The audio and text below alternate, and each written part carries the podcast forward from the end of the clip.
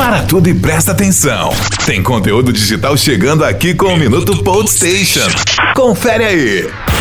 Sabe aquela opção do Instagram de enviar uma foto que só poderá ser vista uma vez pela outra pessoa e em seguida será descartada pelo aplicativo? Pois bem, o WhatsApp também está interessado em colocar a função no seu aplicativo. Ainda em fase de testes, a foto não poderá ser encaminhada para outra pessoa e nem ficará salva no seu celular. Ainda não se sabe se será possível tirar um print da tela ou receber uma dessas fotos autodestrutíveis. Certamente não falta usuário ansioso por essa ferramenta, não é mesmo? Minuto Station.